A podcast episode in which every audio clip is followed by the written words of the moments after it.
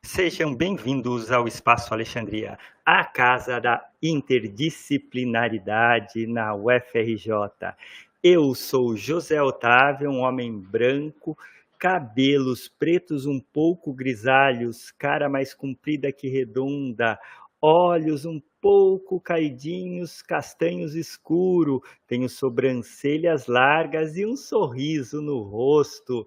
Estou com uma camisa azul e tem um microfone preto na minha frente e a minha cozinha está atrás de mim. Seja bem-vindo, Enzo Gabriel. Hoje nós vamos falar de culinária. Sorvete. Sorvete e muitas outras coisas.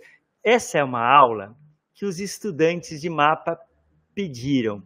Enzo, antes de chamar você, eu vou contar. A gente fez uma enquete lá com os alunos de mapas para saber. Temos mil estudantes de mapas para a gente saber qual o sabor preferido. Eu peguei algumas receitas que eu conseguiria fazer e coloquei lá. E o sabor escolhido foi chocolate, Enzo. E dentro do chocolate eu fiz uma base e uma preparação. E a gente vai falar de receitas, a gente vai falar de cozinha, vai falar de criatividade. E o Enzo é formado no Instituto Federal de Brasília. Pessoal, seja muito bem-vindo, jovem Enzo. Bem-vindo, Enzo. O Enzo vai ligar o microfone dele e vai começar Olá, a falar. Pode falar. Olá, professor José Otávio, tudo bom? Tudo bem. Tudo bem, professor? Vocês me escutam?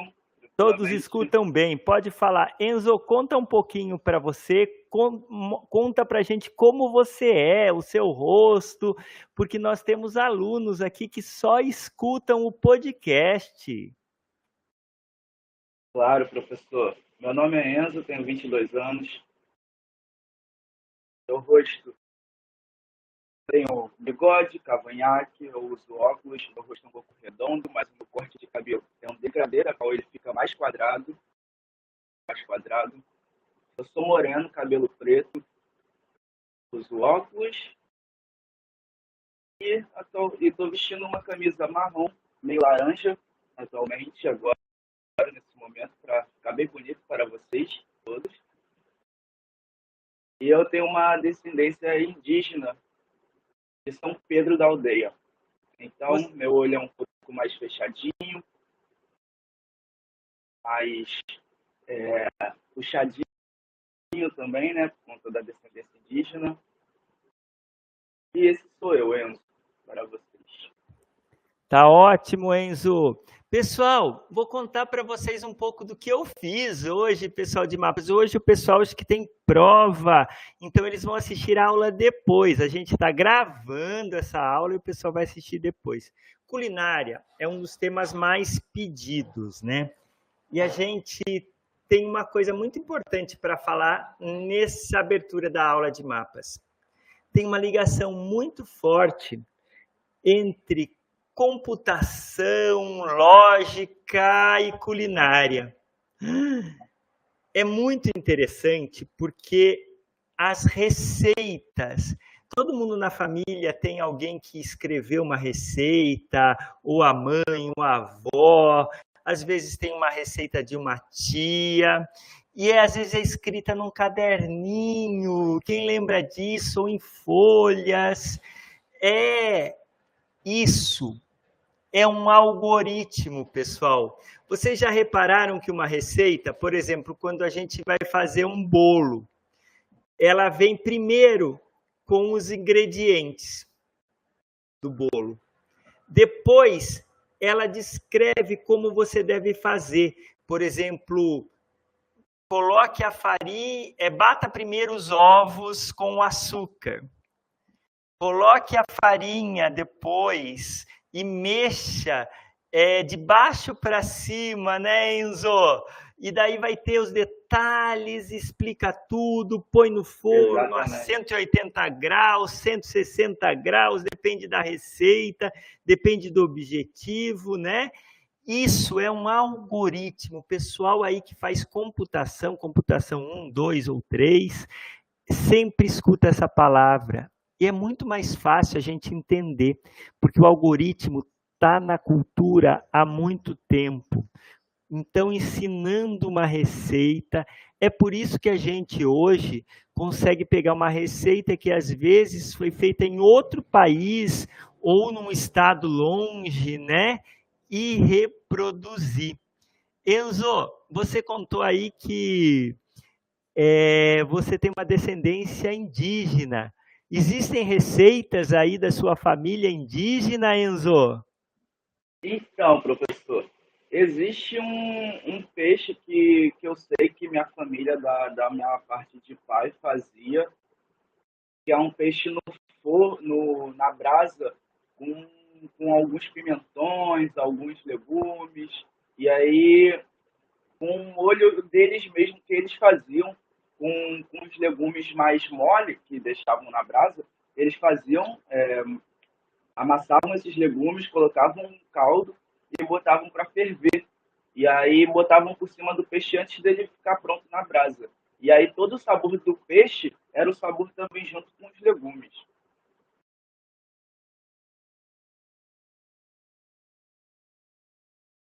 Deve ser muito gostoso essa mistura do peixe com os legumes, Sulamita. Fiquei com água na boca. Enzo, conta dessa sua história, desde a sua origem né, indígena até você fazer o curso técnico é, de culinária. E por que, que você escolheu culinária, Enzo Gabriel? Certo, então. Eu não tive muita. Eu sei de histórias, mas eu não tive muita vivência com a minha família indígena, né, com a minha parte da família indígena. Porém, eu nasci em Niterói, nasci em Niterói, fui criado uma parte da minha vida em Niterói, depois morei em Bangu, morei em Campo Grande, morei em Itaboraí novamente em Niterói, e aí eu comecei a me interessar pela cozinha quando fui morar em Cabo Frio com meus 12 anos de idade, porque minha mãe, a gente, ela fazia sanduíches naturais e eu ia oferecendo em bares para revender, para conseguir levantar uma grana. E aí, a partir desse momento, eu percebi que a, que a gastronomia, que a cozinha, tinha uma grande importância, não só para mim, mas para outras pessoas também.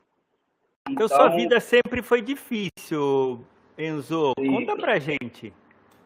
Sim, eu morei em Bangu quando eu era pequeno. O Enzo está contando que morou em Bangu, antes nasceu em Niterói e já trabalhou desde 11, 12 anos vendendo sanduíches naturais e outras coisas Sim. mais, né? Então ele teve uma vida muito difícil. Eu estou falando aqui porque se é, o Enzo, quando a pessoa que é entrevista está no computador, a gente não consegue gerar ao vivo as legendas. E a questão de acessibilidade é muito importante.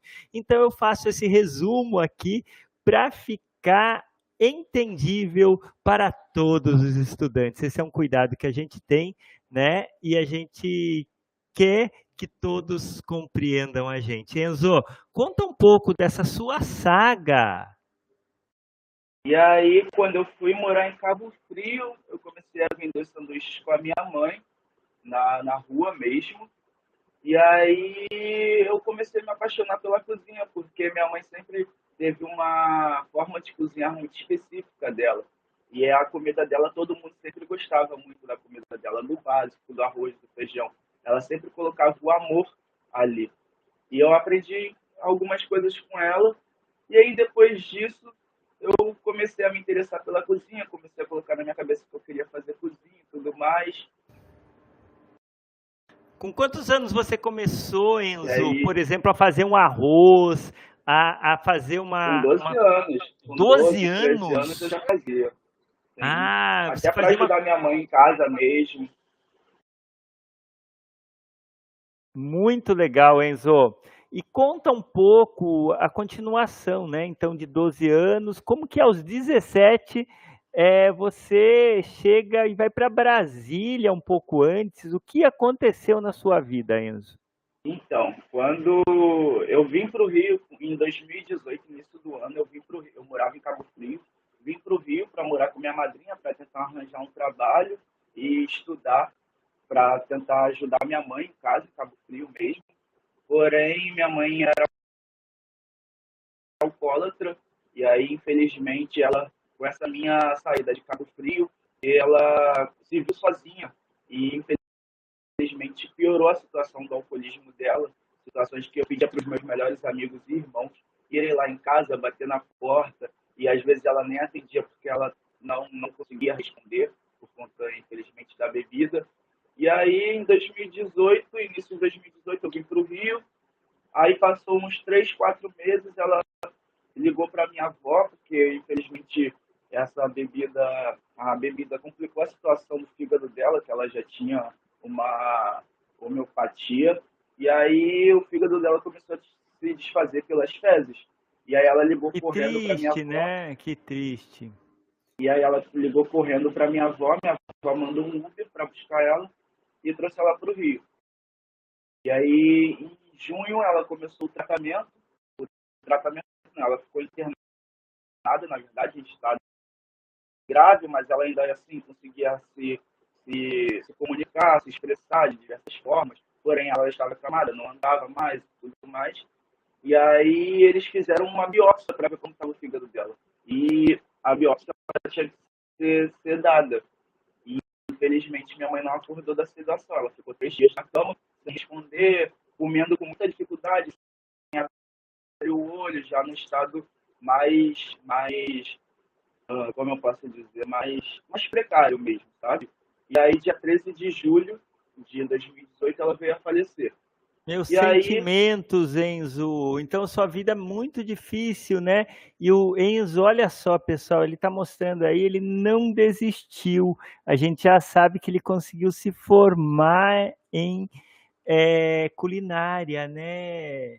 Exatamente. Enzo, conta como você teve forças para toda essa sua situação difícil. Pessoal, nosso curso de mapas, nós contamos um pouco da vida, de como ela é. Muitos estudantes aqui de mapas têm dificuldades tão grandes como o Enzo, né? E se identificam. E é por isso que a gente conversa com todas as pessoas, a gente quer entender o que, que acontece e é assim que a gente aprende porque hoje o Enzo vai ensinar também um pouco de culinária para a gente aqui durante essa aula. Mas antes nós vamos continuar com a história do Enzo. Enzo, conta como que você conseguiu se formar com todas essas adversidades, toda essa dificuldade. E aí, quando minha mãe faleceu, eu né, sofri o luto, óbvio, mas eu precisava de forças.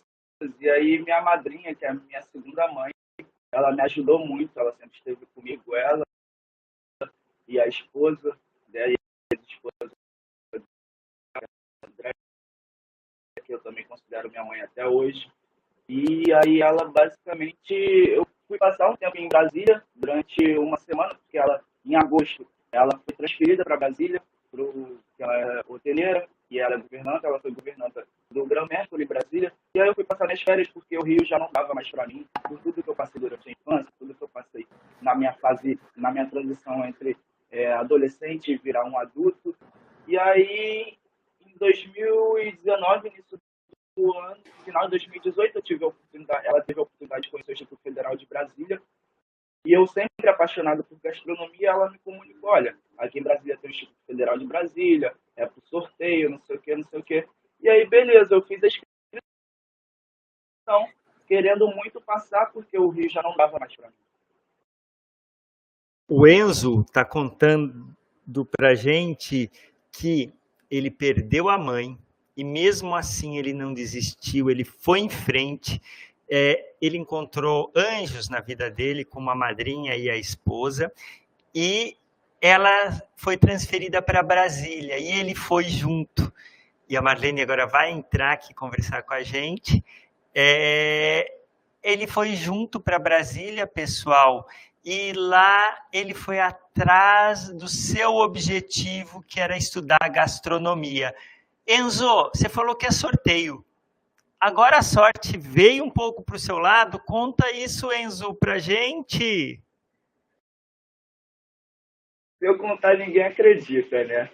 Mas eu vou contar porque é muito legal. E aí, eu me inscrevi no sorteio com muita intenção de passar, muita vontade de passar. E aí, quando saiu o resultado do sorteio, eu saí, eu fui sorteado em primeiro. Peraí. Você foi sorteado em primeiro lugar no Instituto Federal? Exato.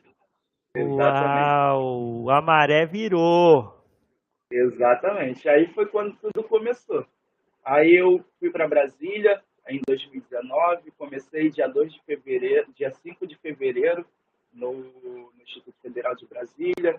Dia 2 de fevereiro eu quebrei o pé, três dias antes das aulas começarem. Eu quebrei o pé jogando bola. Fiquei três meses de gesso. E esses três primeiros meses eu fui para aula todos os dias, com, com o pé quebrado. A escola, graças a Deus, do Federal de Brasília, forneceu para mim uma cadeira de rodas elétrica, da qual eu não precisava de ninguém para me locomover, sim só o controlezinho da cadeira. E, e eu me locomovi assim dentro da escola durante três, quatro meses, com o pé engessado, com o pé quebrado, com ele totalmente reto, sem poder, me, sem poder botar ele no chão. E esses foram os três primeiros meses.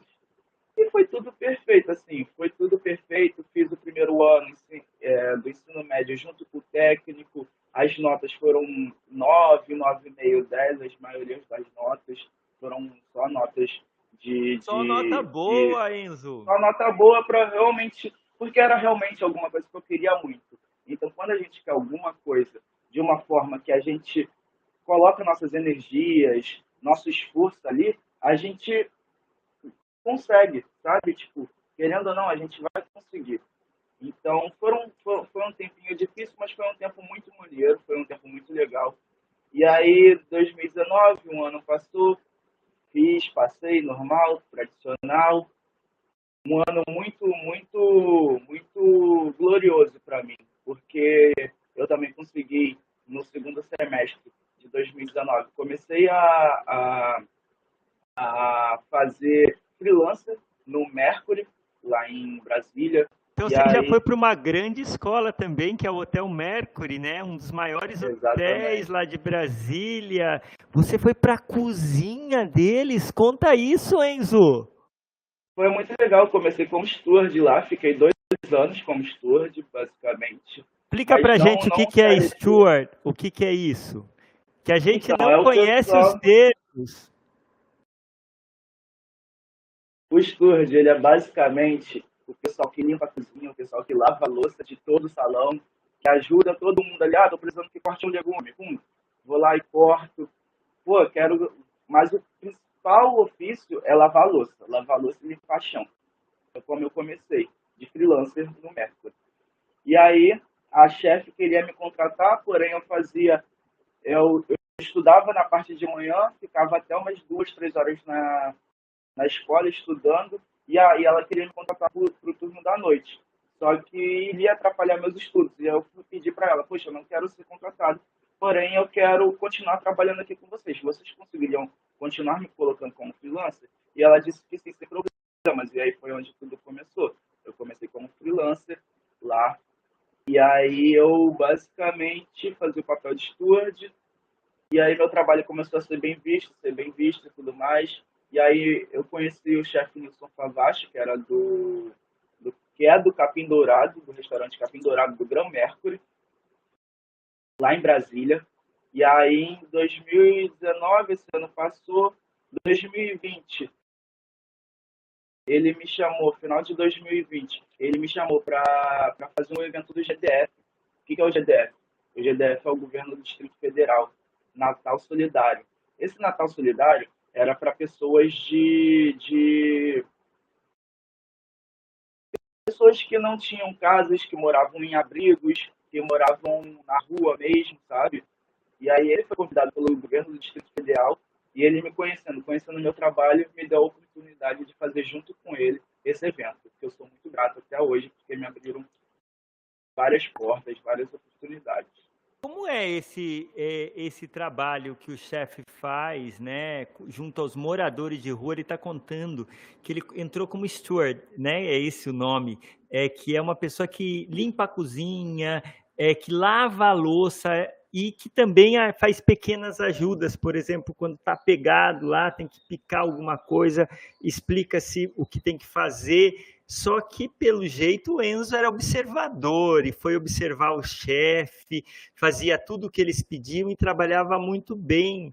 Então, o próprio chefe lá de um chefe, que é o chefe de cozinha, né, é, do Hotel Grand Mercury, é, chamou ele para um projeto, um projeto do governo do Distrito Federal para os moradores de rua. Eu acho que eles faziam que o Natal solidário para esses é, para esses moradores de rua. E lá ele participou da cozinha junto com o chefe. Pessoal, isso é muito incrível, porque você ter contato com o chefe, você aprende demais. E tão jovem ainda, pensa, ele estava com 17, 18 anos e já estava dentro de um grande hotel hotel é, com um chefe internacional.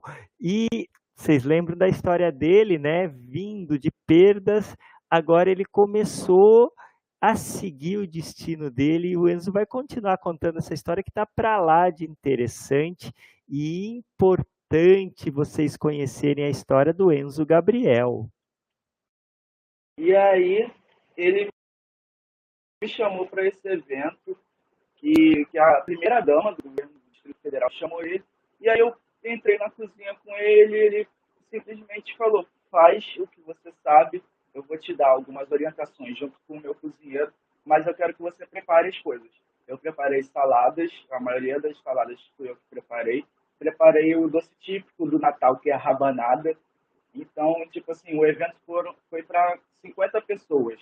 Eu preparei muita coisa, assim, preparei salada, fiz um frango com, com molho de laranja. Ai, que gostoso! Muito gostoso, exatamente. E aí, essa oportunidade surgiu, tenho contato com esse chefe até hoje, ele continua no mesmo restaurante de Brasília, e é muito legal. E aí, essa oportunidade surgiu. E aí, depois dessa oportunidade, desse evento, que foi um evento grandioso para a gente, foi um evento onde a gente deu entrevista para emissoras, onde a gente deu entrevista para pequenos jornais também de Brasília, que a primeira dama estava lá, o governador Ibanez estava lá também.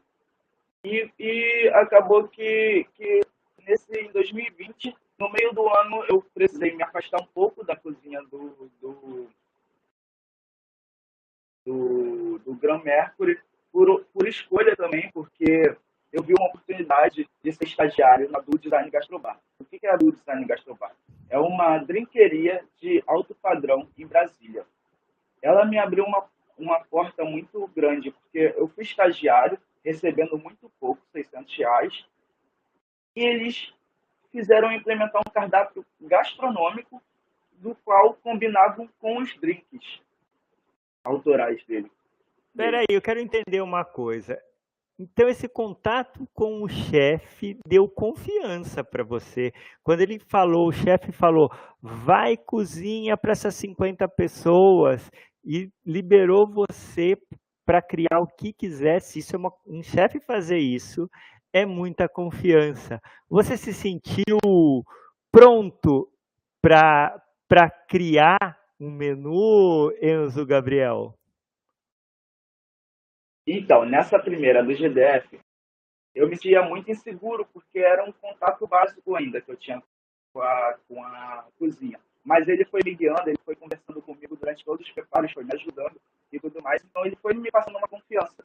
Eu comecei, eu sou muito grato a ele, porque foi ele que me deu a autonomia que eu tenho hoje dentro de uma cozinha.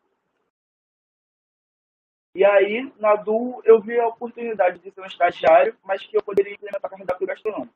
Implementei quatro tipos de prato. Eu implementei um risoto com filé mignon e fungo. Implementei um risoto de fungo vegano com shiitake e shimeji. Implementei duas tábuas de frio, de frios e um queijo coalho com três tipos de geleia. Peraí, a gente não escutou. Então, peraí, o queijo coalho, ele implementou quatro pratos, pelo que eu entendi. Um era um, um filé é, com fungo, é isso? Um risoto de filé mignon com fungo. Risoto de filé mignon com fungo. Risoto vegano também, é isso? Vamos escutar aqui. O Enzo está cortando fungo um pouquinho. com shimeji shiitake. Shimeji shiitake, então vegano. E também uma, é, uma tábua de frios. Isso. Ah, a gente se interessou. Quem sabe você também Exatamente. passa uma levava receita. amêndoas, levava castanhas laminadas. Claro, posso passar. Eu tenho um prato meu que eu fiz em Brasília, que é, o, é um risoto de arroz preto, que ele tem um significados. Ah, o, a, o empratamento é basicamente um prato branco com arroz, com um risoto de arroz negro com cogumelo e queijo Minas branco, né? E aí o um, embaixo dele é um descanso de mesa vermelho. Por quê? A gente sempre busca a paz. É uma paz que, que é a miscigenação do povo brasileiro com a paz, que é o prato branco, e embaixo a gente busca uma paz que é basicamente uma paz sangrenta, entre guerras, entre, entre calamidades que acontecem em todo o Brasil, em todo o mundo. Infelizmente, a gente não, não consegue chegar nessa paz. Mas... Para chegar nessa paz, há muitas coisas, há muitos problemas. Muito incrível. O Enzo está falando de um prato e o Enzo vai sair e vai voltar para cá para a gente ver se ainda vai ficar melhor a voz dele. E eu vou pedir para ele fazer isso. E ele está contando que ele fez um prato com a temática da paz. Isso é muito importante, né? É muito, muito, muito importante é, pensar nisso, né? Olha, pessoal que está assistindo, estou encantado com o Enzo, encantado mesmo. Sabe como que eu conheci o Enzo?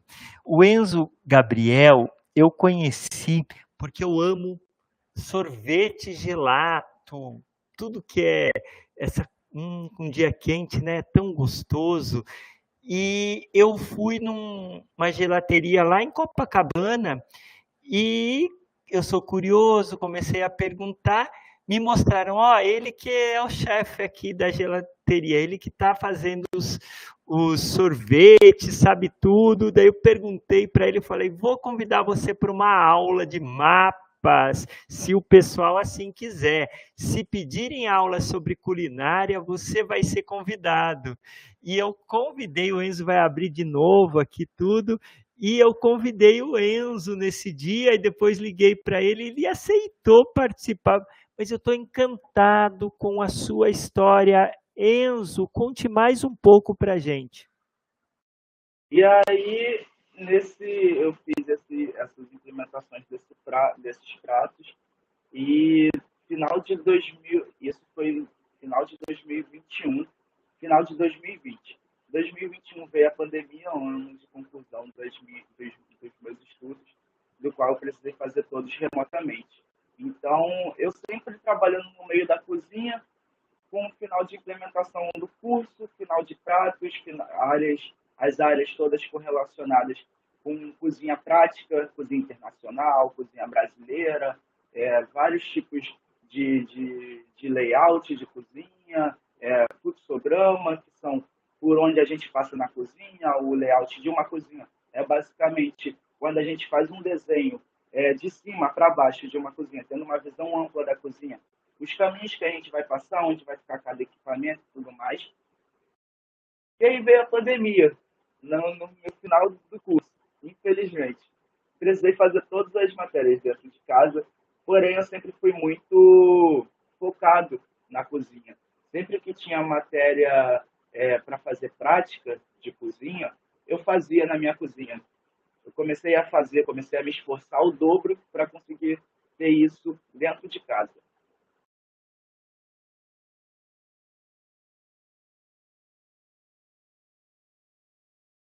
Ele, o Enzo está contando que conseguia fazer as receitas em casa. Então, veio a pandemia em 2020, mas o Enzo se esforçou em dobro. Ele se esforçou em dobro e fazia todas as receitas em casa. Ele estava preparando o TCC dele, ele estava fazendo as últimas disciplinas, disciplinas práticas, e deu certo o ensino remoto. Eu quero que você conte disso, porque tem aqui a gente trabalha com ensino remoto em mapas, né? E tem muita gente que tem preconceito, por exemplo, fala gastronomia é impossível ter ensino remoto. E o Enzo vai contar qual é o segredo dele para ter conseguido um rendimento tão bom no período remoto prestei atenção em todas as aulas. As aulas começavam às 7 horas da manhã e eu acordava às 6 e meia para ficar no computador olhando as aulas. Eu sempre com o meu caderno do lado, anotando todas as receitas, todos os métodos de preparo que a professora ensinava. E ela sempre fazia aula prática dentro da cozinha dela, colocava a câmera, fazia a receita com a gente e depois, no final da aula, pedia para a gente replicar à tarde, porque teria sido assim se fosse é, presencial. Então, à tarde eu pegava e fazia os pratos que ela pedia, mandava foto, e aí, tipo, botava textura, pedia para minha família, inclusive, experimentar algumas coisas. E aí, sempre, tipo, eu sempre tive uma mão boa para isso. Não sei porquê, mas eu, eu acredito muito que a cozinha, cozinhar, o ato de cozinhar, o verbo cozinhar, é uma forma de você se expressar. Então, eu sempre sempre queria me expressar da melhor maneira e queria passar isso para as pessoas.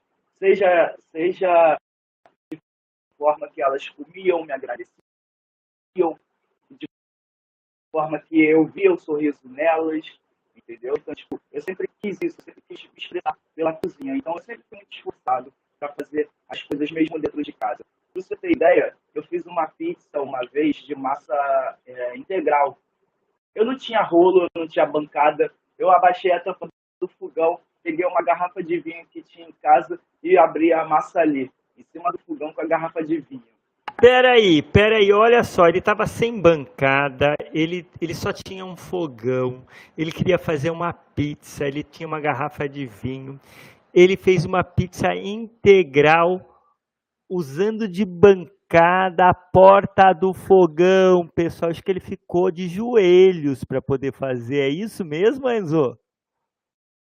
Então, eu ficava em pé mesmo porque eu abaixei a tampa do fogão, aquela tampa de a vidro. Tampa de cima, a, massa, a de vidro. A tampa de cima, a de vidro. Entendeu? Então eu tinha ah, que ter. Ao você mesmo fez tempo em cima eu, do fogão, entendi. Foi. Ao mesmo tempo que eu tinha que ter, eu tinha que tomar muito cuidado para não, não, quebrar vidro do fogão, eu também tinha que sovar a massa da pizza. E deu certo essa pizza? Deu, deu sim. Deu sim.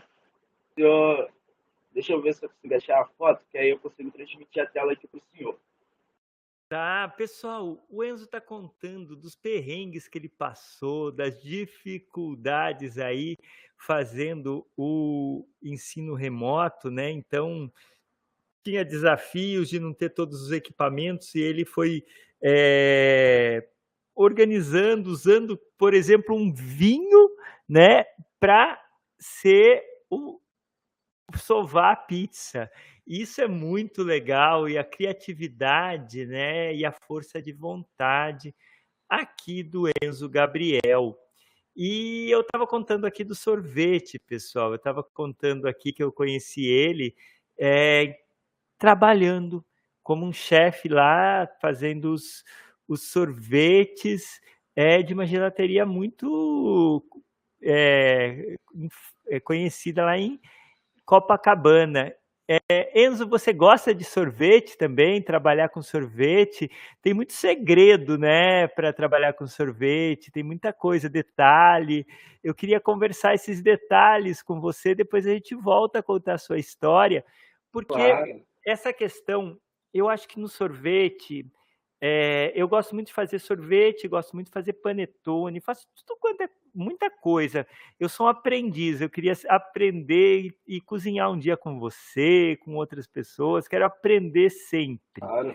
No sorvete, é, Claro. a receita é muito importante, a fórmula, né? É, onde a gente coloca o peso. E é interessante, pessoal, porque em casa, normalmente, a gente compra um litro de leite. É, só que se a gente for pesar um litro de leite, é, vai dar uma pequena diferença entre o leite desnatado e o leite integral. O leite vai ter normalmente mais do que um quilo, né, Enzo? É, outras, Sim, sim. outras coisas são mais leves, outras mais pesadas. Então a gente trabalha com gramas.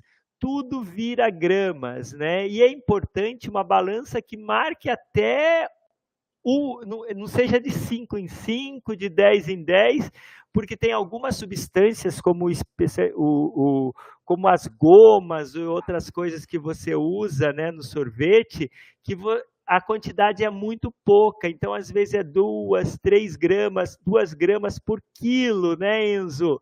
Conta pra gente como que é trabalhar pesando, como que funciona essas questões, e eu tenho já uma pergunta para você. Eu, eu percebi um pouco que nas receitas italianas se fala de vários eh, diferentes açúcares, então usa destrose, usa eh, sacarose, usa a- açúcar, outros tipos de açúcar, e em quantidades diferentes, mas eu vi também que é uma, tem uma tradição mais americana que usa só sacarose. Você sabe sobre isso, Enzo? E por que que se usa diferentes açúcares? Então, a gente tem alguns tipos de açúcar dentro de açúcares dentro do, dos gelatos, dos sorvetes, porque depende muito da nossa, da nossa base. Se a nossa base vai ser leite integral, se a nossa base vai ser leite em pó. Então a gente, porque o leite em pó, ele geralmente já vem um pouco de açúcar. Então você tem que botar talvez um, uma sacarose, que é um açúcar bem mais fino, que é um açúcar que, que dá menos gosto. Então, geralmente, dá liga também. A sacarose ela dá liga por conta do carboidrato. Então, basicamente, vai misturando e vai dando uma liga. Geralmente a gente quer fazer um gelato que ele fique menos resfriado e, e mais consistente, que gele mais rápido. A gente usa um tipo de açúcar, a gente usa outro tipo de açúcar. E o açúcar faz essa diferença mesmo, da mistura. Quando a gente mistura com outros tipos de, de, de produtos.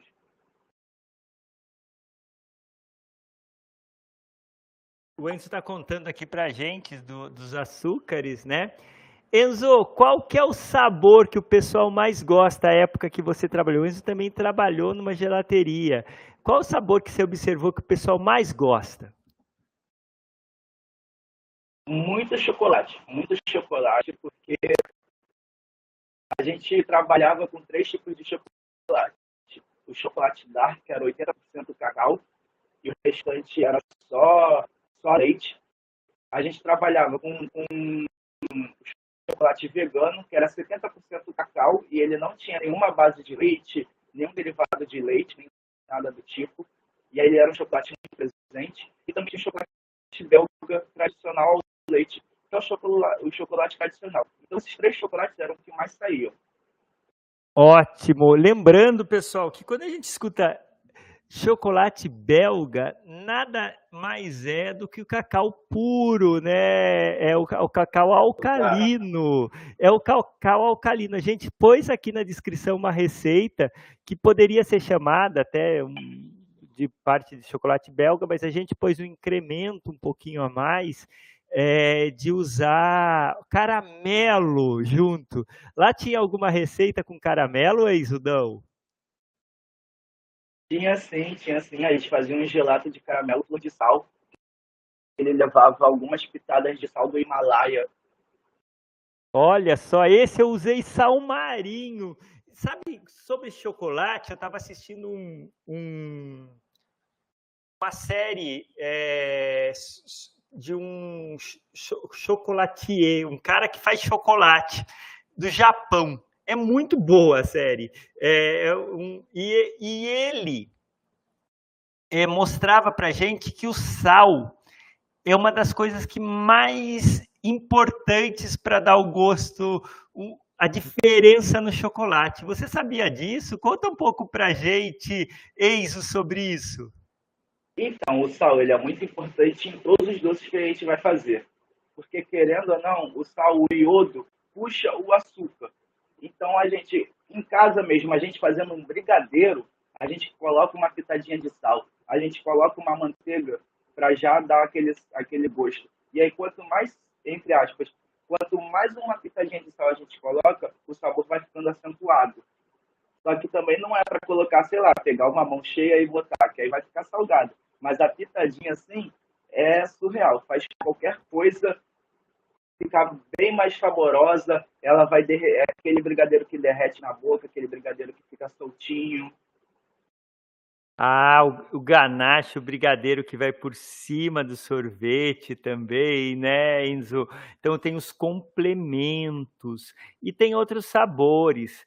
É, por exemplo, as pessoas gostam muito de pistache, é, sorvetes aí que o sorvete que alguns lugares, né, que tem o sabor de baunilha ou que vai a própria baunilha, né? Fala um pouquinho desses sorvetes. A baunilha é um, é, vem aqui da América Central.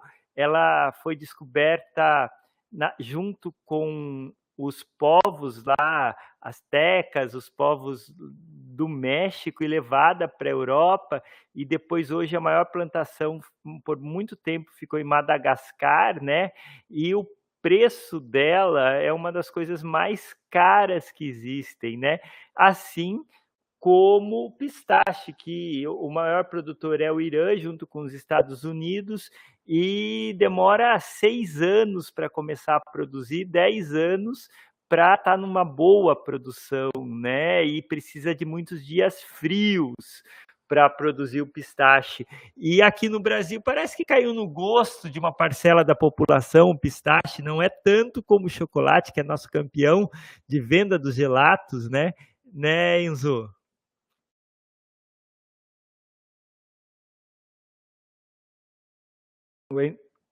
O Enzo está abrindo o som dele aí é, para falar.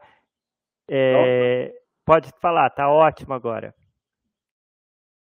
Então, o pistache, ele, como o senhor falou, ele, ele demora de 6 a 10 anos para ser uma colheita, né? Entre aspas. É um dos grãos que mais demoram para ter uma colheita, uma única colheita. E, e, e, o bom é que a plantação dele, querendo não é abundante. Então, quando você tem uma colheita de pistache, você tem uma colheita abundante, uma colheita fresca, uma colheita nova. E o sabor pistache em si do gelado de sorvete, pode falar. É, a gente precisa, às vezes, fazer uma pasta né, com o pistache. Tem gente que importa já a pasta pronta. E às vezes tem alguns lugares que colocam outras substâncias, é, outras nozes juntos, mas é, tem lugares que tem o pistache puro também, né, Enzo? Você já chegou a preparar é, sorvete de pistache puro ou nunca? Sim. Então, eu nunca preparei, porque a maioria das pessoas, elas importam já a calda de pistache pronta. Ah, não entendi. Então, já, é, já vem pronta, né, a pasta, mas, mas a calda não, com não é açúcar é... já. Não, não, vem só a pasta pronta, só, só, só o, o pistache é, processado no sentido de, de virar uma pasta, de virar um creme. E aí ele fica muito gosto. Inclusive, tipo, o senhor falou que algum, alguns lugares colocam, né, com, com, algumas, com alguns outros tipos de grãos. O amendoim é um deles, porque ele é muito parecido com o pistache. A consistência, o salzinho que o pistache tem também, entendeu? Então, tipo, muitas, muitas pessoas colocam isso. É, na, na Piemonte, da qual eu trabalhei, a gente tinha uma pasta que vinha é, importada para nós e fazíamos o gelato de pistache com a base dessa, dessa, dessa pasta. E é uma pasta que ela não tem nenhuma adição. Ela é 100% natural, só do pistache. Ela é uma pasta bem escura, é um pistache muito escuro. Ah, e ele não é verde verde, né? Você vê que é, o pistache, a pasta não é muito verde. Ela tem, ela é mais também tem uma, um tom laranjado também, né, Enzo? Então isso é interessante. Quando o sorvete é muito, sim, muito sim. verde, não é pistache, é pessoal. Tem... tem... algumas outras não, é coisas. Pistache, tem alguma coisinha. E é interessante que todos a gente pode usar é, o que a gente chama de vegano, ou a gente pode fazer o que na Itália se fala sor, sorbeto. Sorbeto é, ou aquele, o, o, sorvete que vai o açúcar invertido. Então você precisa ter um açúcar com uma quantidade, um máximo de quantidade de açúcar que você consegue colocar numa água. E, e você vai esquentar isso né, até uma temperatura alta, que isso vai dissolver, isso vai ganhar uma estabilidade muito grande, é, que você não vai ter micro-organismos, aquilo vai, vai conseguir ficar muito bem. Né? Então, esse açúcar é muito importante para você, esse açúcar líquido, né, Enzo, é, para fazer os sorvetes?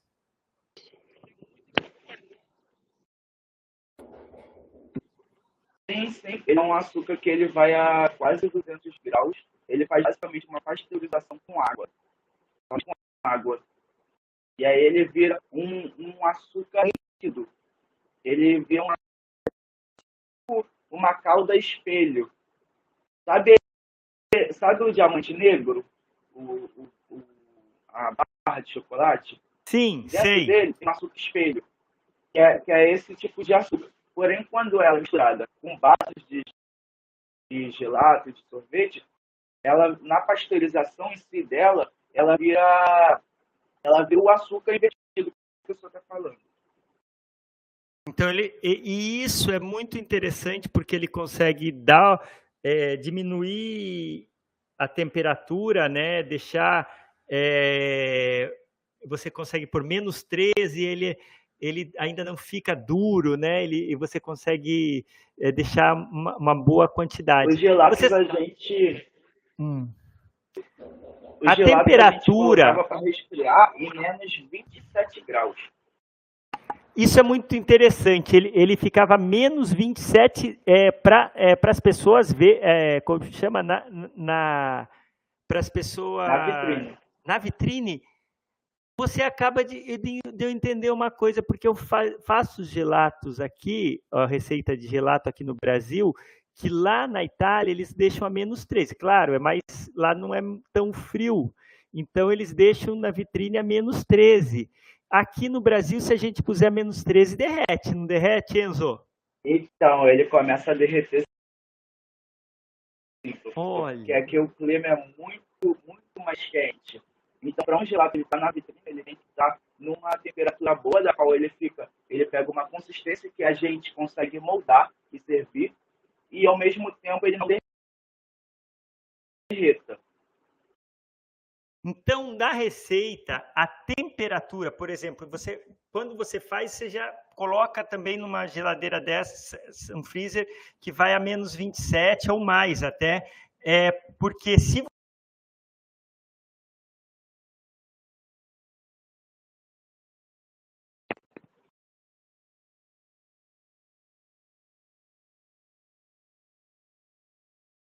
professor, não te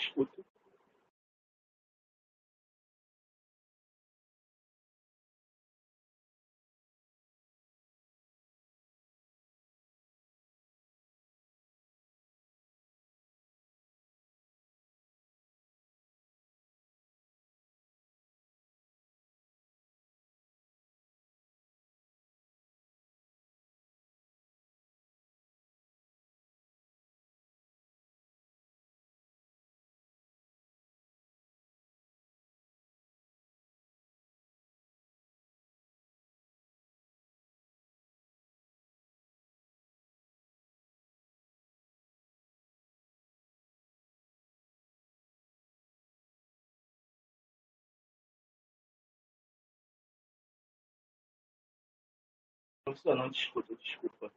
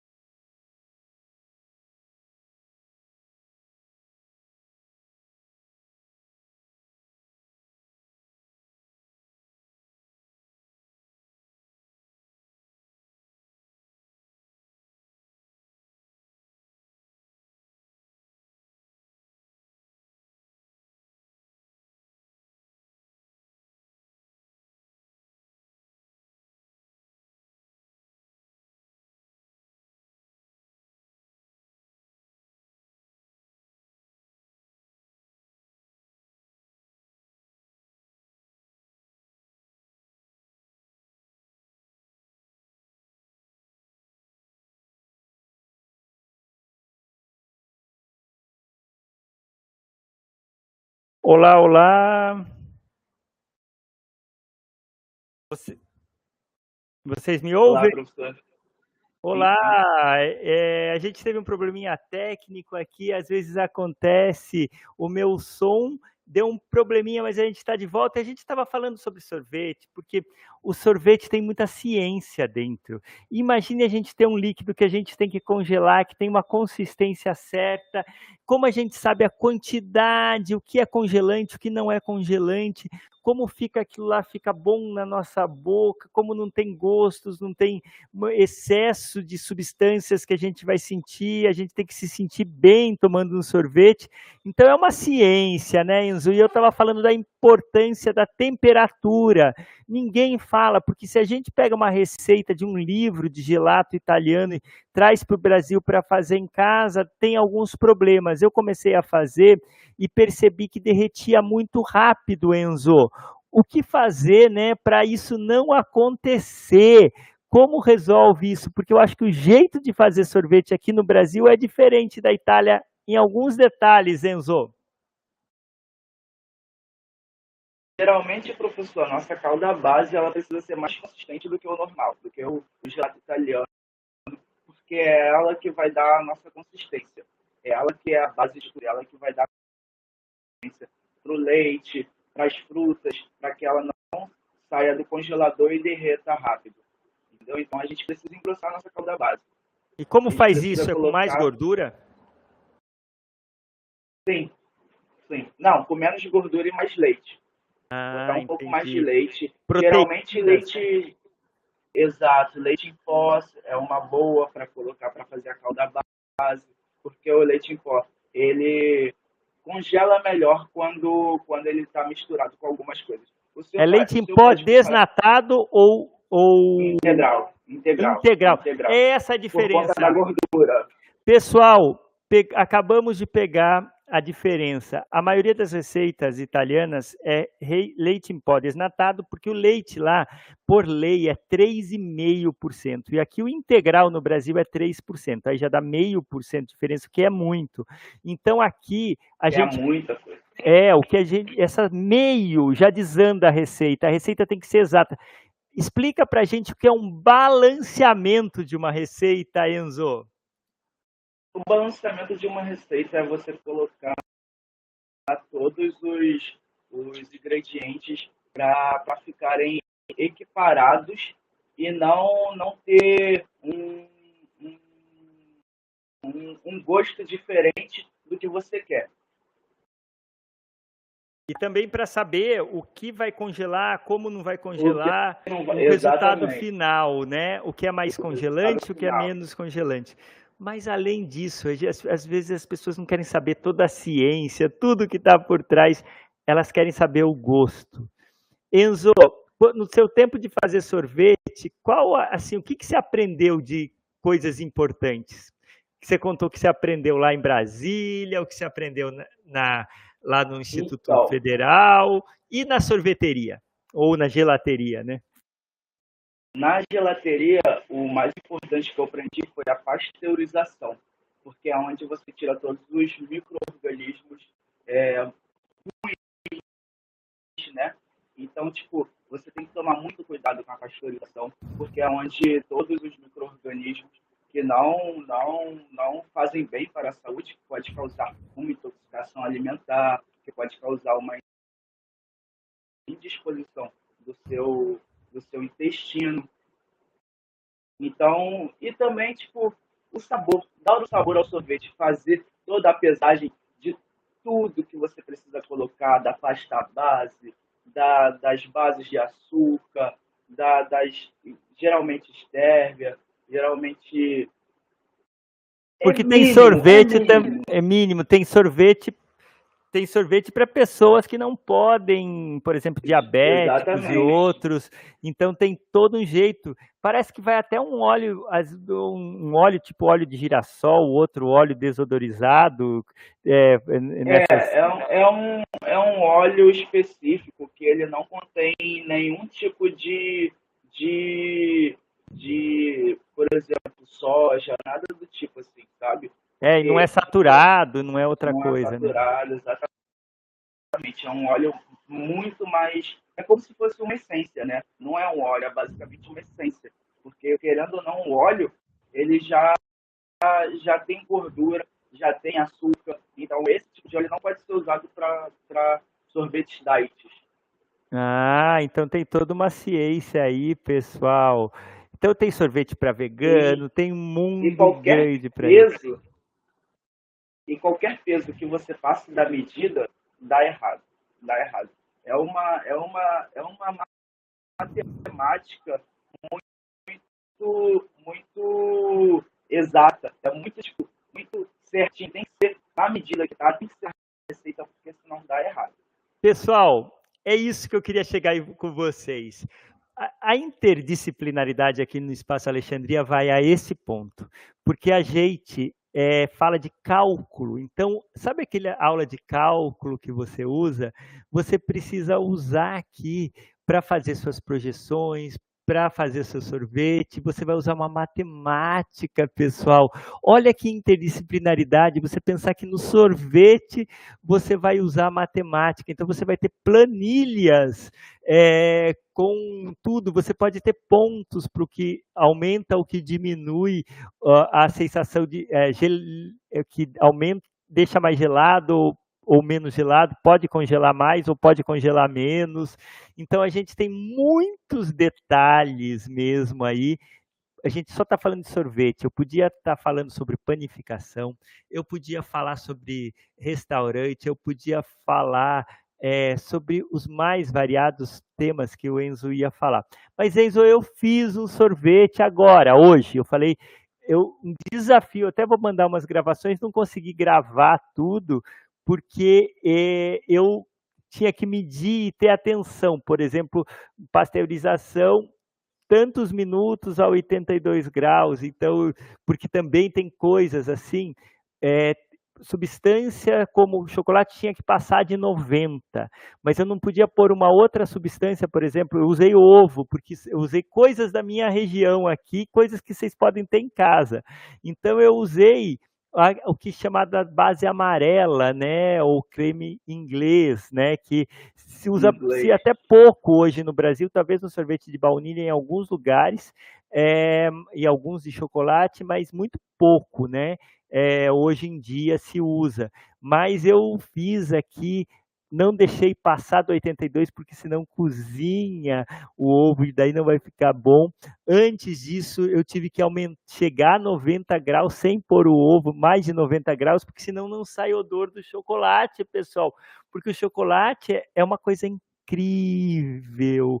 O pó de cacau, ele, ele tem odores e coisas maravilhosas. Tem aquele chocolate, por exemplo, vocês já pararam para pensar, ah, eu quero tomar um sorvete de óleo existe um pó que é preto, dark, né? E esse é feito óleo, né, Enzo? O sorvete que eles chamam de óleo. Então é um, é um, é um cacau mais escuro. E quando é um você cacau que ele é 90% cacau. Você não você faço uma receita, eu experimento o que eu estou colocando para eu entender o que, que é. Uma vez eu fui experimentar esse cacau, eu peguei uma colher, coloquei no cacau, tirei, botei o dedo assim e botei na boca.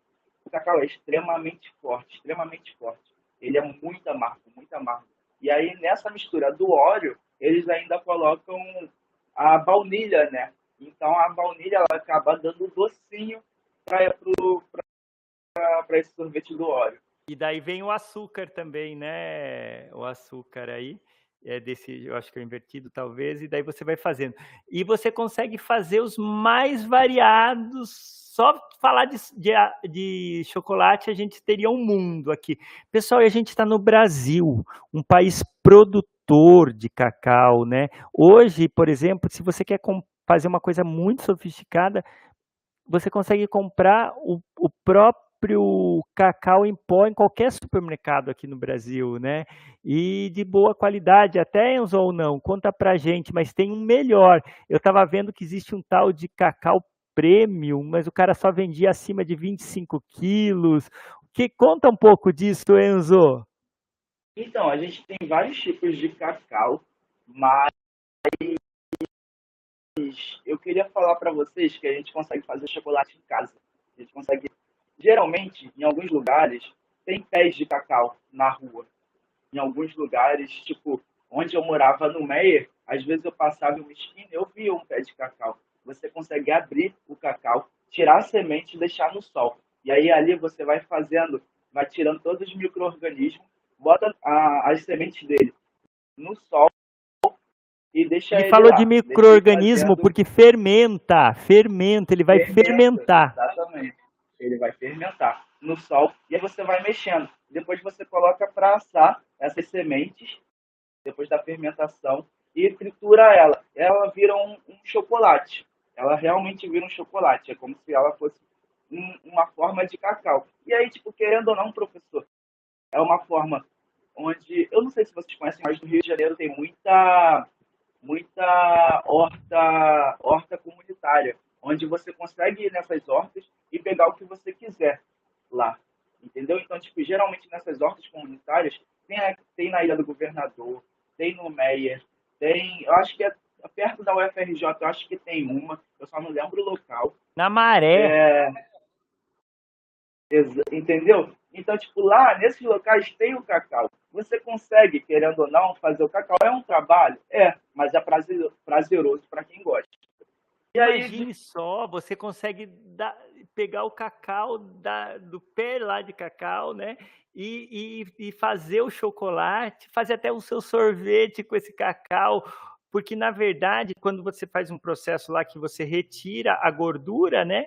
Sobra o quê? Sobra esse pó, né? Que a gente Exato. usa. E, e esse cacau em pó, simplesmente é a, é, é o, a retirada né, da. Normalmente as sobras. Esse que a gente compra é. são as sobras do chocolate. Aquilo que ficou vira o cacau que a gente compra. É difícil a gente achar um cacau como esse Dark ou como um, algumas poucas pessoas que vendem o pó misturado, né? Um, um cacau de, realmente de uma qualidade é incrível, né? Então você pode fazer assim, você pode fazer comprando o cacá, o pó, você pode fazer de várias formas, né? E eu queria falar, Enzo, porque dá para eu tenho uma batedeira que eu ponho no freezer lá uma parte, depois eu consigo fazer, né, o sorvete, é, algumas Legal. coisas estou aprendendo. Mas a primeira vez que eu fiz, eu segui uma receita de um cara que ganhou o Masterchef, que ele fez um sorvete de baunilha que ele punha quatro vezes no freezer. Ele fazia, daí ele punha lá, quando começava a aparecer os cristais, ele batia com o fouet, ou com o garfo. Eu batia com o garfo. Daí, mais meia hora, bate de novo. Mais meia hora, bate quatro vezes, ficava pronto e ficava gostoso o sorvete. Então, a gente com criatividade dá até para fazer dessa forma, não dá, Enzo? Dá sim, professor. A gente consegue, o processo de, de bater na mão é um processo muito trabalhoso, porém é um processo que, como o senhor falou, em, em duas horas o gelato fica pronto, porque você fica misturando, misturando, misturando e dá a cremosidade dele. Então é isso, porque tem nos processos industriais se coloca ar, né? Bate mais rápido e entra batendo mais rápido. Alguns lugares até tem a injeção de oxigênio, de outras coisas lá, para aumentar o quê? Aquele sorvete ficar com mais litros, né? Ele fica um sorvete maior, né? Ele fica mais leve e maior. Então ele fica com ar dentro, né? E o ar pesa um pouquinho, isso entra no lucro. Então esse não é considerado gelato. Gelato é um sorvete com menos ar na, na mistura, né? É, e um sorvete com uma quantidade de gordura um pouquinho menor também, né? E para ser é. É, utilizado assim poucos dias, ele, ele vira um descarte, né? Ele em três dias, em três dias no máximo, no máximo, um, porque é onde eu trabalhava era muito difícil um gelato durar três dias, durava um dia no máximo, assim. Na vitrine durava um dia. Então a gente não tinha muito problema para descartar, para jogar fora. A gente nunca teve problema com isso, a gente nunca fez isso lá.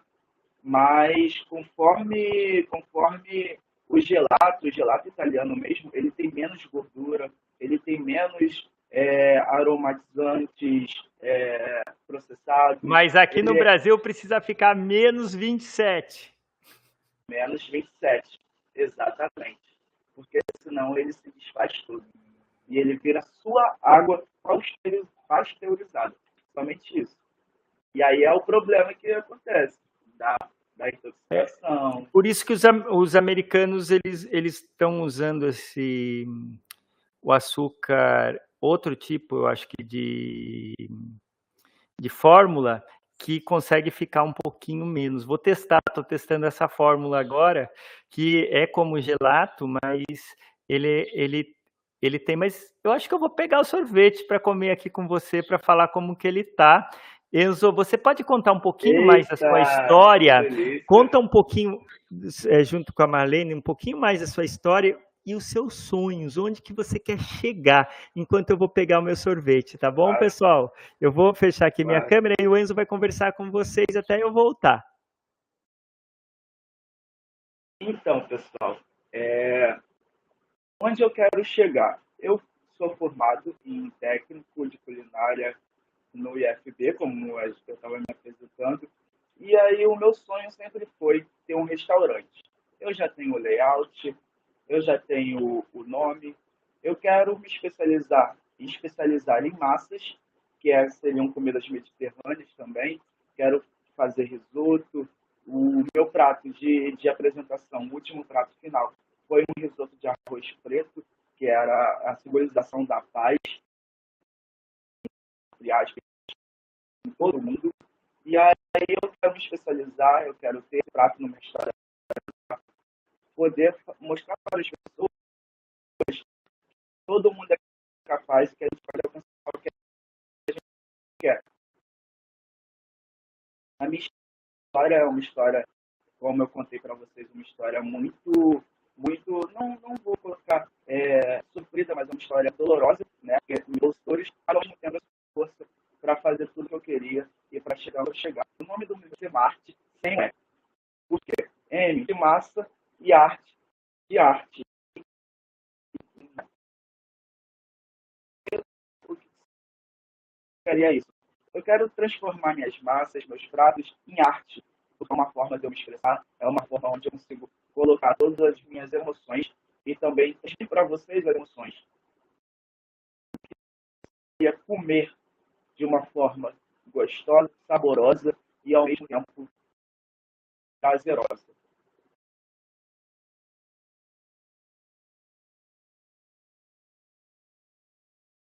O professor sorvete, olha.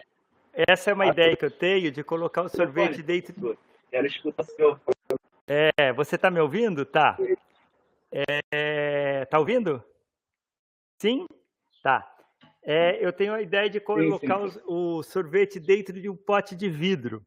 Essa é uma ideia que eu tenho, assim. E vamos experimentar se está bom, né? Vamos ver. Ele ainda está um pouquinho mole, porque eu. Mas olha a consistência. Deixa eu mostrar para vocês. Porque ainda não congelou totalmente. Mas eu vou pôr três bolinhas aqui que a, o meu freezer vai a menos 22, mas eu acabei de colocar lá, então não chegou ainda onde eu queria. E ó, eu preparei para vocês aqui. E cadê o Enzo? Enzo, fiz um caramelo. Vou pôr um pouquinho de caramelo aqui, ó. Tá bom. Caramelo e vou experimentar. Vou experimentar, Enzo.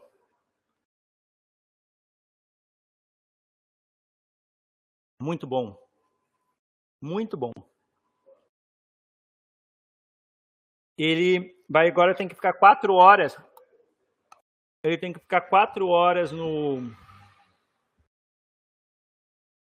na no freezer para ficar com a consistência certa. Eu deixo aqui a menos 22. Hum. Ficou muito gostoso. O sal deu um, um sabor especial, Enzo.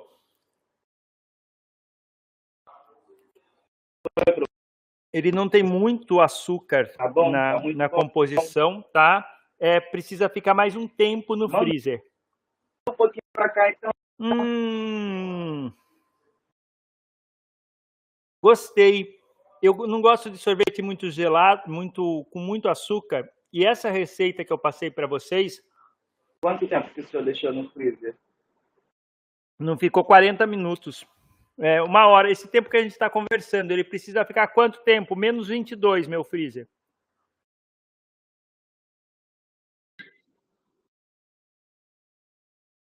Menos 22, umas é. duas horas aí. Ele tá, ele tá segurando. É, ele, ele tá, tá meio molinho. Ele tá, ele, ele tá um cremoso. Ele tá muito cremoso. Como que eu deixaria é, ele mais uma firme? Uma hora, uma hora e dez ele fica bom. Vai ficar perfeito, né? Eu queria que você continuasse conversando com eles. Vou pegar mais uma bola enquanto você fala. O pessoal acho que gosta, né? E daí eu vou levar lá para Vou pegar mais uma bolinha de sorvete. Você gostou da minha embalagem? A ideia de usar essa embalagem?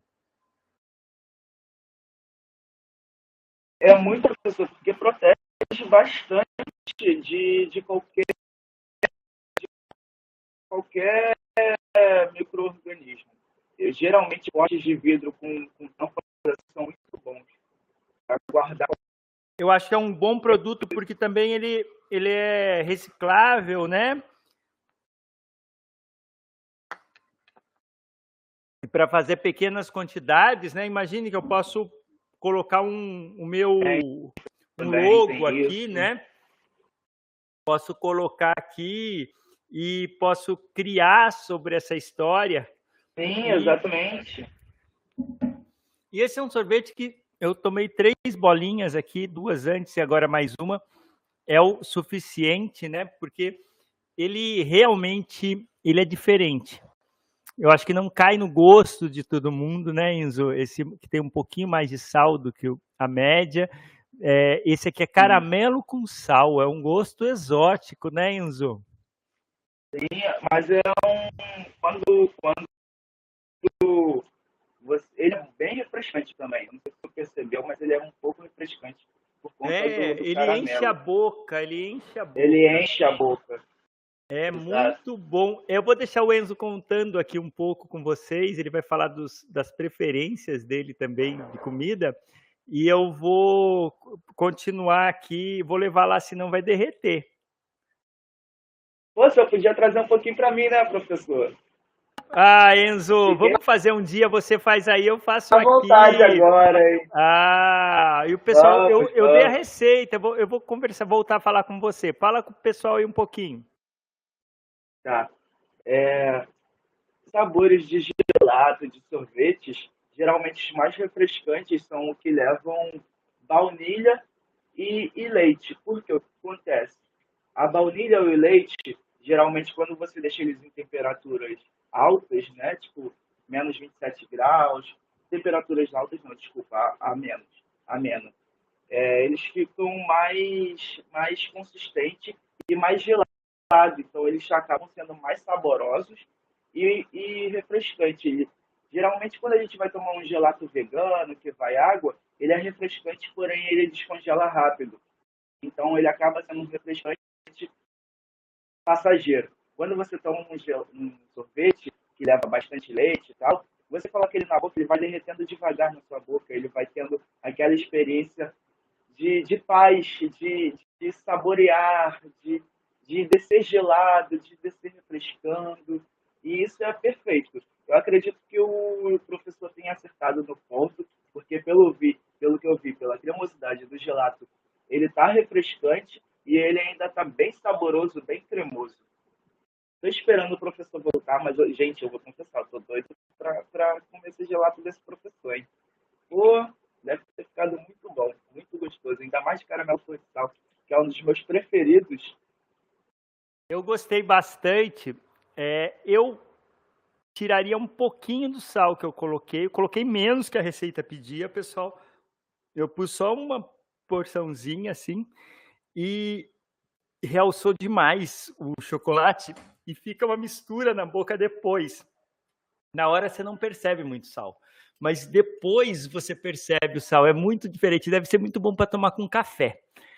Imagine um cafezinho, você tomar agora um cafezinho expresso junto, você harmonizar, né? É, eu eu estou pensando muito nisso, Enzo, porque eu acho que gelateria é uma coisa que as pessoas falam, é, ninguém explica que, por exemplo, estudantes aqui que estão assistindo podem se tornar de repente um dia empreendedores. Por exemplo, a máquina mais barata que tem no mercado hoje, que a gente encontra, eu estudei isso, né? é, a gente encontra máquinas de 7 a 8 mil reais, que não vão ter toda a qualidade, mas se você entender o processo a fundo, você consegue. Você consegue achar algumas, alguns freezers mesmo a um preço aí que, que não é, às vezes, o, aquele caríssimo, né? Que as pessoas investem 200, 300 mil em equipamento, 500 mil, 1 milhão em equipamento, né? Algumas gelaterias mas o mais importante é entender o processo. Por exemplo, que a gente está falando aqui. Não é, a gente precisa de freezer potente para porque vai estar tá abrindo toda hora aqui no Brasil.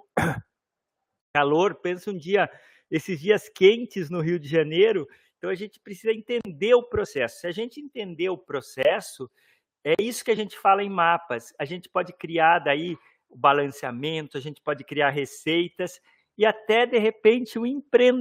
criar um empreendedor aí. Eu pensei, Enzo, na ideia de um, uma sorveteria, é, até um nome, Gato Negro, né? Então, ela vai ter essas ideias de gato, né? Ela vai ter um sorvete carro-chefe de chocolate, né? Que vai chamar o Gato Negro. E ela vai ter também algumas outras coisas, como o café, que o brasileiro gosta muito, né? E vai usar inteligência artificial para saber quais os sabores conforme os dias. E a, e a pessoa vai ter um aplicativo que ela possa falar que sabor que ela gosta e ela vai receber uma notificação, né? E se tiver sobra, a gente pode criar os sabores surpresas. Né? No Brasil, acho que não pode vender as sobras, né? mas em outros países vendem. No Brasil, acho que não é permitido pela vigilância sanitária.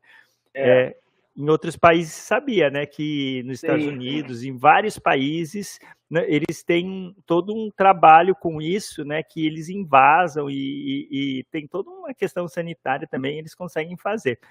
É, mas aqui no Brasil é mais rígido. Mas então eu estudei tantos detalhes, detalhes e sabores, os gostos das pessoas, né?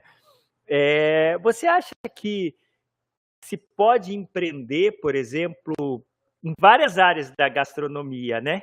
Mas na área de gelateria, pode se empreender? Tem um espaço para isso? E porque eu, eu, vejo muito que se vende muitos cursos, mas eu acho que não é aí que aprende, né, Enzo? Não, não. Para você, então, para a gente começar um empreendimento, eu sou do tipo de pessoa que eu gosto de prática. Então, você vai entrar em algum ramo do qual você eu na cozinha, eu quero ter o meu restaurante, mas para isso, o que, que eu preciso? Eu numa gelateria, eu quero ter minha gelateria. Para que, que eu preciso? O que, que eu preciso para ter minha gelateria? Eu preciso, eu preciso entrar numa gelateria para entender melhor como funciona. Eu preciso ter a prática, eu preciso ter a vivência de realmente o que, que acontece dentro de uma gelateria. Quais são tudo, quais são os equipamentos que eu preciso, quais são as coisas que eu preciso. Ok, ah, vou entrar com dinheiro, beleza. Mas e aí, você vai confiar só no dinheiro? Ou você vai confiar no processo, no trabalho que você vai ter? Você vai colocar pessoas para você? Porque eu sempre escutei na minha vida, professor, não sei se o senhor já, já escutou isso, hum. mas a gente quer fazer alguma coisa, a gente não pede para a pessoa, a gente faz, porque a gente confia na gente. Porque da forma que a pessoa vai fazer, talvez não seja a forma como eu queira fazer, não seja a forma como eu quero o resultado. Entendeu? Então, a gente precisa vivenciar aquilo para conseguir entender melhor o que realmente se passa dentro de entender lugar. o processo, né? Entender a fundo, fazer pesquisa, né? Saber como que funciona isso, começar a testar. Enzo, eu não entrei numa gelateria, mas eu, toda que eu entro eu observo e eu estou fazendo os meus sabores, estudando. Descobri, Enzo, que, olha, a consistência, em menos de 40 minutos, é, ela está bem melhor do que a receita que eu usava, é a receita de um livro é, italiano, Il Gelato, acho que é da Pansi, era um livro famoso é, que tem de gelato, né? Talvez um dos melhores. Eu repeti, algumas davam até certo, né? Como ah, os, os, sorbetos, os, os, de fruta funcionam, né? Que não vão leite, mas os que iam leite tem alguma coisa. E, e na verdade eu fui descobrir que é o leite. O leite deles é 3,5 de gordura, nosso é 3. Está faltando consistência no gelato e além do que aqui sendo mais calor, tem que ser mais consistente ainda, né, Enzo? Então eu fui aprendendo é, com tentativa e erro, fazendo pouquinho para mim, né? E a minha ideia é ir aprendendo, fazendo as receitas. O que, que você acha disso como hobby também? Professor, isso é uma ótima iniciativa. Eu, eu gostei muito quando o senhor falou que o senhor faz os seus gelatos em casa, faz os seus sorvetes em casa, porque eu nunca tinha escutado nesse ramo que alguém faria isso, entendeu? E eu... Então, tipo, eu tenho a minha tia que ela faz, mas ela não tem uma, uma, uma, pasteurizadora, uma pasteurizadora, ela não tem isso. Ela faz os, os, tradicionais, entendeu? Então eu vou contar para você. Hoje, eu, é, Sulamita, hoje a aula vai ser um pouquinho mais comprida aqui, porque eu, é, a gente vai mais uns 10 minutinhos, 15 minutos, pessoal, é, porque eu gosto muito do tema. Muito mesmo, pessoal. E eu tenho, por exemplo, um, um lugar que eu ponho, é um, um indução, um fogão de indução onde eu faço a pasteurização com, eu tenho aqui atrás de mim um, como chama, um termômetro. Então eu meço exatamente para fazer, para ter a segurança sanitária. Eh, tem gente que fala, ah, não precisa pasteurizar, mas eu falo, vai que dá uma, uma confusão. Tudo é pasteurizado, mas uma dessas substâncias está com alguma coisa, né? Então a gente tem que Exatamente. tomar maior cuidado. Então, meu sorvete é pasteurizado. Eu tenho até a goma, eu estudei sobre goma, isso, goma, aquilo eu, eu tenho eu, eu vejo, por exemplo, na sorveteria que você trabalhou, vi o que, que eles falam, que eles colocam nos ingredientes, fui no bate leite, vi o que, que eles colocam, e eu fico pensando, por que, que eles usam isso? O bate leite ele usa o tal de pó de baobá. E eu fico pensando por que, que ele usa isso, né? Deve ter um segredo, deve ter alguma coisa, mas quando eu vejo nos Estados Unidos, na Itália, eles usam as coisas que estão mais perto e mais baratas. E eu acho que é isso que a gente tem que tentar aqui, Enzo, é tentar achar as substâncias que nós temos, né, aqui perto da gente, que a gente pode substituir ou inovar nisso. Então, eu o, comprei essa goma que era mais cara, mas eu descobri que a goma Gar faz a mesma a mesma coisa quando precisar do que a goma tara, né? A goma tara, ela até ela fica mais puxa-puxa o sorvete feito com ela. Então você tem que entender isso. Então eu tenho várias substâncias, estou aprendendo. As frutas mais novas também eu acho importante, né? Usar da cidade. A minha cidade é produtora de leite, de ovo, esse sorvete com ovo ficou maravilhoso e aqui na minha cidade tem ovo que é pasteurizado já. E eu moro do lado da loja da, da chama Galinha Feliz lá. É, é, é, uma, é, um, é, uma, é um ovo que é, é, elas são criadas livres, né? Então tem uns detalhes aí. É, e um ovo de alta qualidade aqui na minha cidade, o leite também de altíssima qualidade. O sorvete que eu fiz de iogurte ficou incrível, incrível, incrível com o iogurte daqui da minha cidade. É, então eu acho isso, eu estou me divertindo demais de fazer o sorvete, Zeizo. O Eizo vai falar um pouquinho Desculpa, que a gente não escutei. Ah, eu estou contando que eu estou me divertindo muito fazendo, eu contei todos os ingredientes que eu uso, a estrutura que eu uso aqui, mas a, a minha dificuldade para perguntar para você, Enzo, ele derrete muito rápido. E é esse o meu problema. Ele, eu tenho uma, uma geladeira aqui a menos 22 e outra a menos 13. Então, eu, eu, na em casa eu tenho uma menos 18. Então, eu tenho essas três geladeiras aqui que eu consigo colocar. Mas o que, que você sugere assim para ele não derreter tão rápido? Repete o que eu É, sugiro. o que, que você sugere para o sorvete não derreter tão rápido? Esse é o meu problema. Pô, o senhor já tentou colocar um pouquinho mais de goma? Porque ela mantém a textura, né? Então, Aumentar É. um pouquinho, né? Uma, é 1%, botar de um vez de pouquinho, 2, ser é, 3. É, exato. Entendi. exatamente. Porque ela fala 2 de goma e 3, por exemplo, do açúcar que vai de veículo dela, né? Que é o assim. Então eu posso ser, inverter de sim. 3 para Você 2. pode igualar. Você pode igualar. É. Você pode fazer a mesma escala de 3 para 3. É. Então eu vou testar isso e depois eu te conto aí, porque são esses detalhes que eu estou aprendendo e estou gostando muito. Pessoal, a gente está chegando ao fim aqui da nossa aula. Foi uma aula saborosa com o Enzo.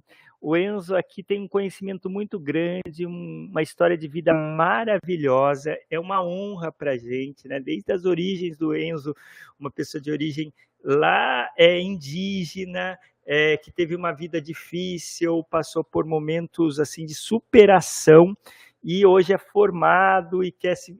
O Enzo, você não pensa em fazer faculdade de gastronomia? Penso, penso sim, professor. Quem sabe você Mas- vai estudar na UFRJ ainda? Pô, ano que vem eu tô, tô, tô para fazer os vestibulares, para fazer, para entrar numa, numa FRJ. pra- Se você, você entrar na UFRJ, você vai voltar a dar uma aula aqui, mas você também vai ser estudante de mapas. Então, você que é aluno, eu peço uma nota. Se alguém está assistindo ainda a gente, que essa aula ficou um pouquinho mais longa, eu peço uma nota de 1 a 10, sendo 1 eu não recomendo essa aula para ninguém. Você pode dar 2, 3, 4, 5, 6, 7, 8, 9, 10. 10 eu recomendo para um amigo. E é importante aí que você dê sua nota quando você estiver assistindo, né? Eu sempre me guio por essa nota, né? É muito importante para a gente. A gente às vezes tem alguns probleminhas técnicos, como hoje o som não estava perfeito, mas a gente consegue entender. Então eu peço que você volte aí, você que não entendeu algumas coisas, possa voltar do podcast, ouvir de novo, porque a história do Enzo é incrível. Eu queria mandar um abraço para sua madrinha, se tá, ela está nos assistindo. Um grande abraço para ela, agradecer tudo que ela fez por você e você é uma dádiva, Enzo. Você gostou de conversar com a gente? Professor, eu agradeço pela oportunidade, foi uma experiência maravilhosa.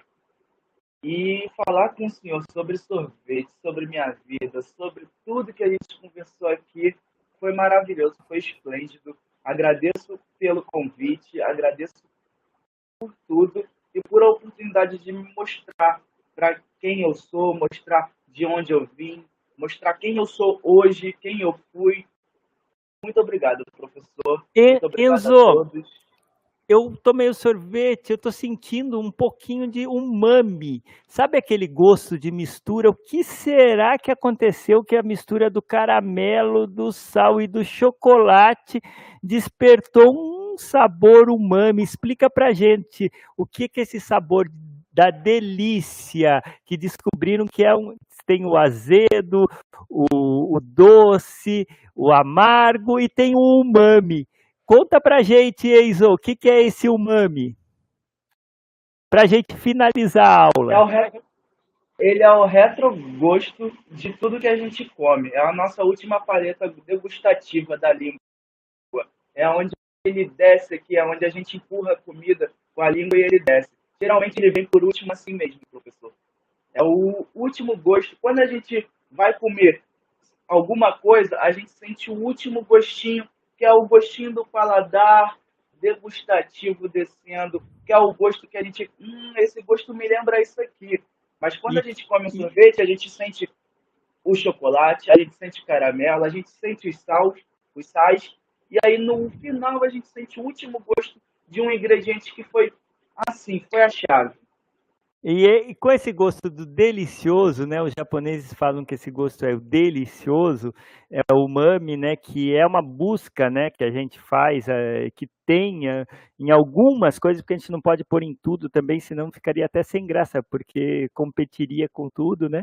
Mas realmente eu gostei dessa mistura aqui é, e desse meu sorvete aí. Vou contar para vocês se depois de uma hora, como ele disse, ou duas horas, eu vou deixar duas horinhas aí para experimentar novamente para saber se tá bom. E tem uma coisa, Enzo, tem um problema nas aulas online que sempre eu quero levantar e dar um abraço em você para claro. agradecer a sua presença, mas no online é mais difícil, mas. Mas a gente pode obrigado. fazer assim, chegar bem pertinho. Ah, abraço! Abraço! abraço! Ótimo, pessoal. Até a próxima aula de mapa. Tchau, pessoal. Eu vou terminar aqui. Eu termino a transmissão. Foi ótima aula, Enzo. Muito obrigado. É Marlene Sulamita. Até a próxima.